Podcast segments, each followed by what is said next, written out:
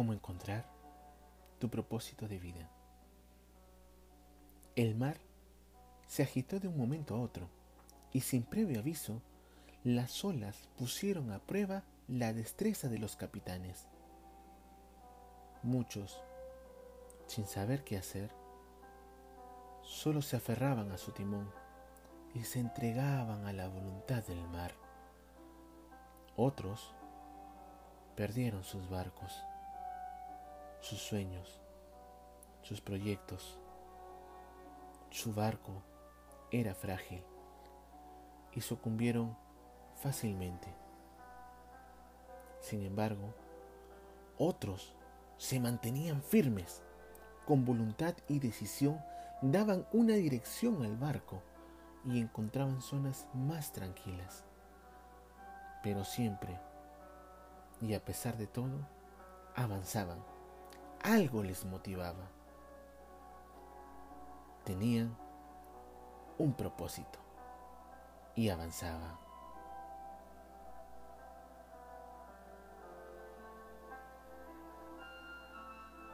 Hoy se habla de reinventarse. Se nos dice que un momento de crisis siempre debe de sacar lo mejor de nosotros. Pero ¿cómo cuesta, verdad? Hemos visto gente emprendiendo y triunfando en medio de tanta incertidumbre. Sin embargo, nosotros aún seguimos con miedo, aferrados a nuestro timón, sin saber qué hacer, hacia dónde ir. Pero, ¿qué debes tener en cuenta para encontrar tu propósito? Si deseas, puedes entrar a internet y encontrar una serie de videos, páginas que te indican que con tan solo cinco pasos puedes encontrar tu propósito en la vida y por ende tu felicidad.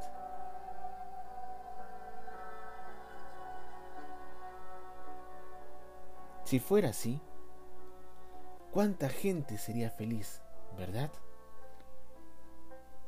Con este podcast no te prometo que encontrarás tu propósito de vida, pero sí te quiero dar algunas pautas que estoy seguro te ayudarán muchísimo.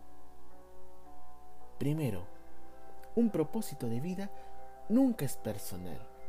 Un propósito de vida siempre está ligado al prójimo, al servicio del otro, pues es dando como recibimos y siempre que damos, lo hacemos desde nuestra mejor versión. Es una invitación a trascender a salir de uno para darse al otro. Por eso, este punto es muy importante tenerlo en cuenta. Por otro lado, un sentido de vida sí es una respuesta personal, producto de una decisión libre y responsable que tú tomas frente a una determinada situación de la vida que quizás no está bajo tu control. En segundo lugar, permíteme hacerte una pregunta. ¿Quién quiere encontrar su propósito en la vida? ¿De dónde nace esta búsqueda? ¿Desde tu corazón? ¿Desde ese ser interior de luz, de amor? ¿O nace de una necesidad de reconocimiento, de éxito superficial, de algo que no eres tú, pero que dices serlo para sentirte bien contigo mismo. ¿Quién busca el propósito de vida?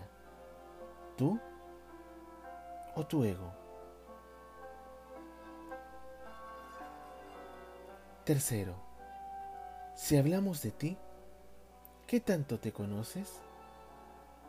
¿Quién eres? Sin máscaras, ni caretas, ni roles, ni trajes. ¿Quién eres? vuélvete a reconocer con compasión y con mucho amor, con mucho amor. Despójate de tus roles, reencuéntrate contigo mismo y responde, ¿quién eres?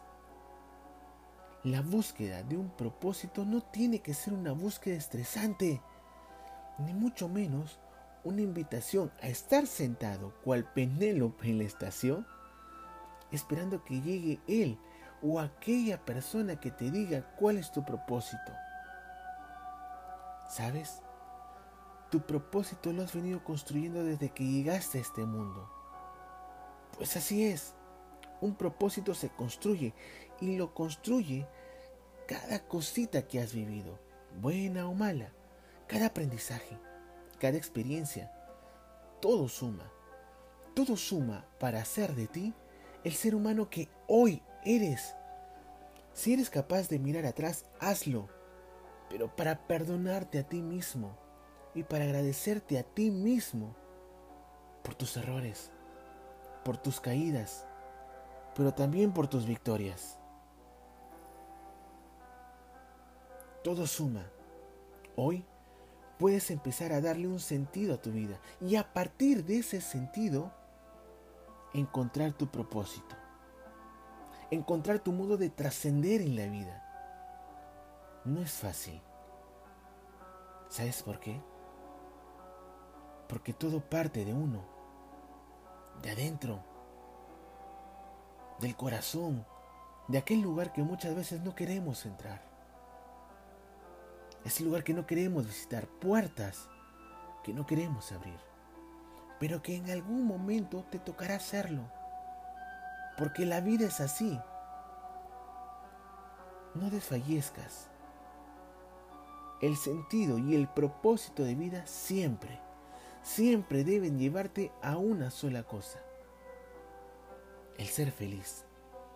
Hagas lo que hagas, decidas lo que decidas, pero siendo feliz. Y entiéndase, felicidad no como un estado pasajero, sino como un estilo de vida, un estado del ser, aceptando sus días buenos y encontrando un sentido para los días malos. Te dejo un fuerte abrazo.